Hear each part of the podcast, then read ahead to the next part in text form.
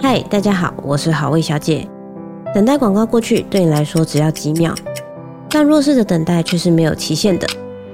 联合劝募支持十六种以上弱势，一份捐款帮助百万人。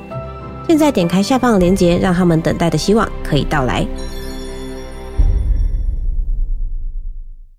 今天要带来第一百九十集第三个选择，以及第一百九十一集黑衣骑士。对应漫画是单行本第二十六卷第两百五十七到两百五十八话。拿枪指着柯南头部的小哀，靠在床边和他说：“真不好意思，看来我的身体里仍然跟他们一样，流着残酷的黑色血液。我的真实身份已经被揭穿了。在庇护饭店的时候，除了 Pisco 之外，会场上还有另一名成员。组织就是听了他的话。”才开始怀疑我很有可能被药物缩小，而且今天早上组织已经找到我了。本以为他们会立刻杀我灭口，没想到他们却说只要我回组织，背叛的事就当做没发生过。理由是自从我离开之后，APTX 四八六九的研究就被迫停止了。他们愿意重新接纳我所提出来的条件，连带你的父母。以及大阪的侦探都会在明天离开人世。博士已经被他们抓去当人质，你可要感谢我，因为你不必看到父母和朋友死去的样子。你会在他们之前先下地狱。准备踏上黄泉之路的柯南，并没有等到那致命的一枪，只有七朵鲜红的玫瑰花。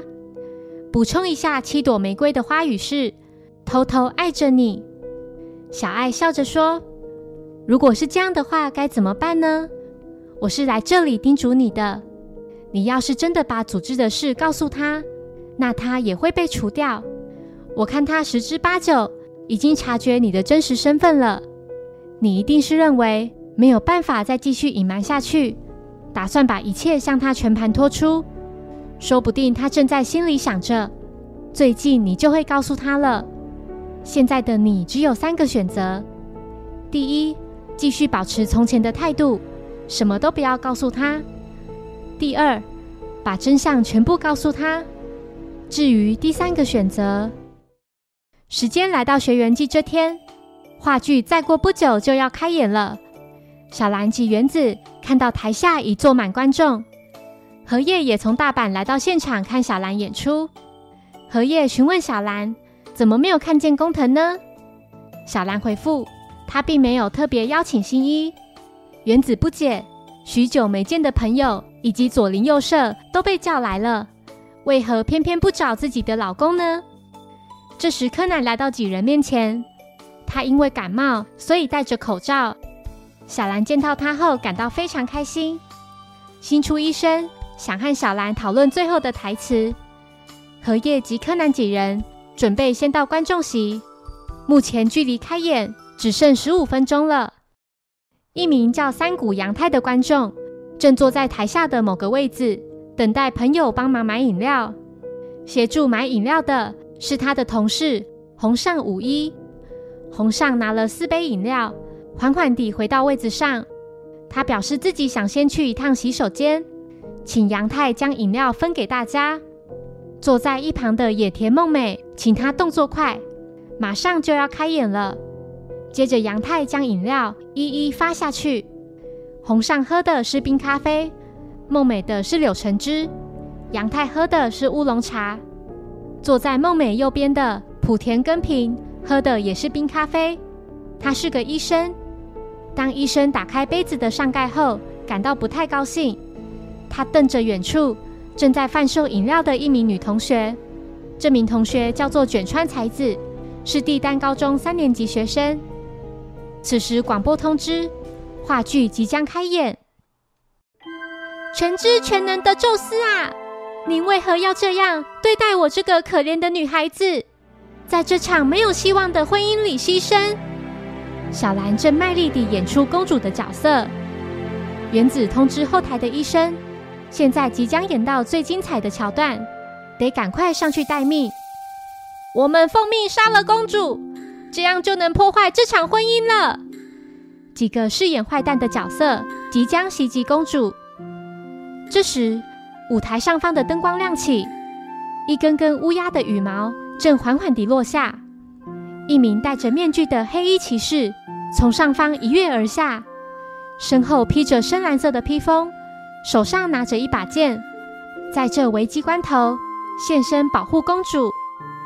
是黑衣骑士！坏蛋们一个个撤退。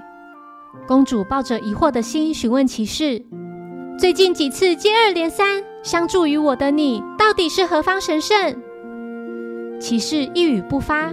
只是默默听着公主说话，全身包裹在黑衣中的无名骑士啊！如果你肯实现本公主卑微的愿望，就请你取下那漆黑如夜的面具，以真面目面对我吧。黑衣骑士转过身看向公主，接着伸出他的双手，紧紧地将公主抱在怀里。公主感到相当错愕，她小声地对医生说：“这跟剧本演的不同。”黑衣骑士仍然不发一语，只是紧紧地抱着她。小兰向后台的原子求助，她不知道现在该怎么办。原子双手举着牌子，上面写着几个大大的字：“没关系，就这样继续下去。”公主害羞地对骑士说：“你该不会是斯佩德？难道你是从前被父王刺中眉心那个头浪普王国的王子？”要是你还没有忘记我们年幼的那个誓言的话，请你在我的唇上留下你的证明吧。正当黑衣骑士就要吻上公主时，从观众席传来一声尖叫，打破了这一刻。骑士第一个反应是张开手臂保护他的公主。只见观众席里一名男子已倒在地上死去，旁边有一杯已经被喝完，只剩下冰块的饮料杯。警方随即赶到，木木看见小五郎又出现在案发现场了。他无言又无奈地心想：这个瘟神竟然把这种不幸的悲剧带到自己女儿的学校来了。现场突然传来一个熟悉的声音：“死因是氰化钾，对吧？”这名少年戴着一顶帽子，皮肤异常的白皙。他提到，一般人死亡的时候都会失去血色。可是，这名死者的嘴唇和指甲的颜色不但没有发紫，还呈现粉色，这就是氰化钾中毒的证据。氰化钾与其他毒药的差别在于，服下后，细胞的传输系统会开始运作，可以在不使用血液中氧气的情况下，顺着血液循环全身。小五郎觉得这名少年非常眼熟，木木询问他到底是谁。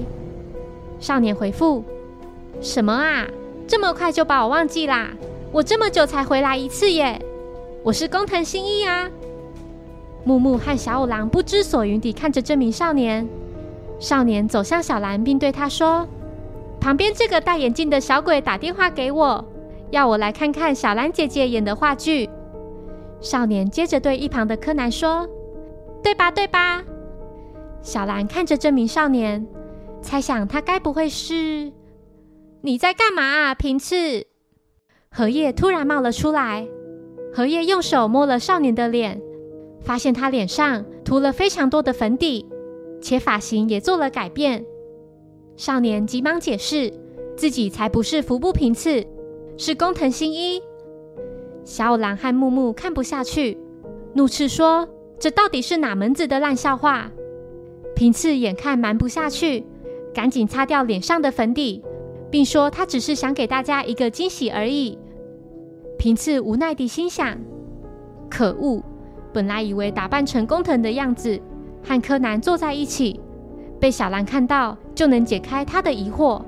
我这个天衣无缝的计划都被荷叶破坏了。警方继续展开调查，经确认饮料是红上买的，然后由杨太协助分给大家。就在红上去买饮料时。死者本想过去帮忙拿饮料，但不知为何突然脸色大变，转身回到座位。卷川认为，也许是因为他看到自己了吧。梦美提到，卷川是他们所任职的医院院长的独生女。高木从死者的口袋里找到了还没有使用的奶精和糖浆。梦美记得，她平常都会加奶精和糖浆。卷川提到，死者杯子里的是可乐，还以为他会回来找自己换取咖啡。红上表示，他的饮料也是可乐，刚才差点就要把奶精跟糖浆加进去了。梦美说，他们今天是一同乘坐死者的车过来的，死者好像一直在车上找什么东西。木木请高木和他们四人一起回死者车上，看看能找到什么线索。这时外头已经开始下雨，黑衣骑士看着几人离开。不久后，他们在死者的车上发现了疑似是氰化钾的东西。木木也接到通知，刚才那四个人的饮料杯里都没有被加进任何有毒物，判定死者应该是自杀。此时。黑衣骑士突然出现，并说：“不，这是他杀案，而且证据一定还留在凶手身上。”黑衣骑士在众人面前摘下面具，面具底下的他是货真价实的工藤新一。在场所有人都不敢相信自己的眼睛。柯南在心里喊了一声：“笨蛋！”小兰看向新一，接着又看向柯南，认定新一明明就是。平次也摸不着头绪，旁边这个小鬼是工藤，怎么眼前又出现一个工藤？荷叶初次见到他，觉得工藤真的好有男子气概。周围的学生们感到又惊又喜，他们非常期待工藤的推理。新一请大家先安静，要庆祝学员季，得先等待这个沾满鲜血的舞台闭幕后再说。小兰还是难以置信，她询问新一。你真的是新一吗？新一请小兰别说傻话，接着小声地在他的耳边说：“待会我有重要的事要跟你说，你可千万别走掉哦。”新一询问平次身上有没有十元硬币，平次立刻明白他的意思。木木不解，死者把饮料都喝完了，杯子里并没有检验出氰化钾，怎么看都像是自杀。新一表示。凶手只要利用某样东西，就可以将其杀害。这个手法是最初阶的，也就是利用冰块。只要在冰块里挖一个洞，将氰化钾注入冰块的中间部位，再用小块的冰封住，接着跟其他冰块一起放入死者的饮料里，就可以在毒药溶解之前，让死者喝下大部分的饮料。这种加了冰块的饮料，在喝完之后。还会被打开杯盖的原因只有一个，就是死者并不是喝下毒药，而是用吃的。只要知道他有咬冰块的习惯，就可以利用这个手法。凶手就是红上五一，他会在话剧开始前才将饮料分给大家，为的是不希望饮料被退回去。就算发现内容物有错，在话剧开始后，基本上就不会离开座位了。木木询问。凶手是如何将那颗有毒的冰块带在身上呢？新一提到，他刚才在高木几人去调查的期间，在厕所前的垃圾桶里找到了一个塑胶钱包。只要在这个钱包里放入有毒的冰块以及干冰，就可以让冰块保持长时间不至于融化。凶手在将饮料交给其他人后，就去了厕所。他在两杯咖啡里都放入了有毒的冰块。只要在冰块融化前尽快喝完饮料就没事了。最后，只要把有毒的冰块藏起来即可。新一将平次给他的硬币投进凶手的连衣帽里。平次将硬币拿起来后，硬币闪闪发亮的，就像新的一样。这是由于接触到氰化钾之后产生了氧化还原现象的最佳证明。木木询问新一，为何他会知道？凶手把冰块藏在连衣帽里呢？凶手回复：“因为外面下雨了，对吧？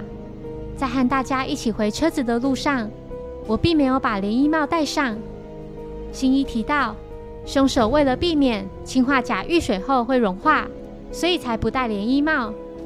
凶手说：“那个男人根本没资格当医生，在这次学会发表一篇论文，有个病例状况足以推翻他的理论。”这名病人就住在医院里，而他的病情突然恶化，后来就过世了。那家伙为病患开错误的药，才会导致他的病情急转直下。只为了要保留他那不堪一击的理论。之所以会知道，是因为上周在陪他喝酒解闷时，听他亲口提及，他说卷川竟然拒绝他的求婚。像他这样可以自由决定生死的人，竟然被一个小他十岁的女孩耍得团团转。凶手觉得新一只是运气好，要是没有下雨，根本找不到证据。新一回应说，就算没有下雨。从凶手保留没有使用的奶精和糖浆看来，也能推测真相。凶手从厕所回来时，话剧就已经开始了。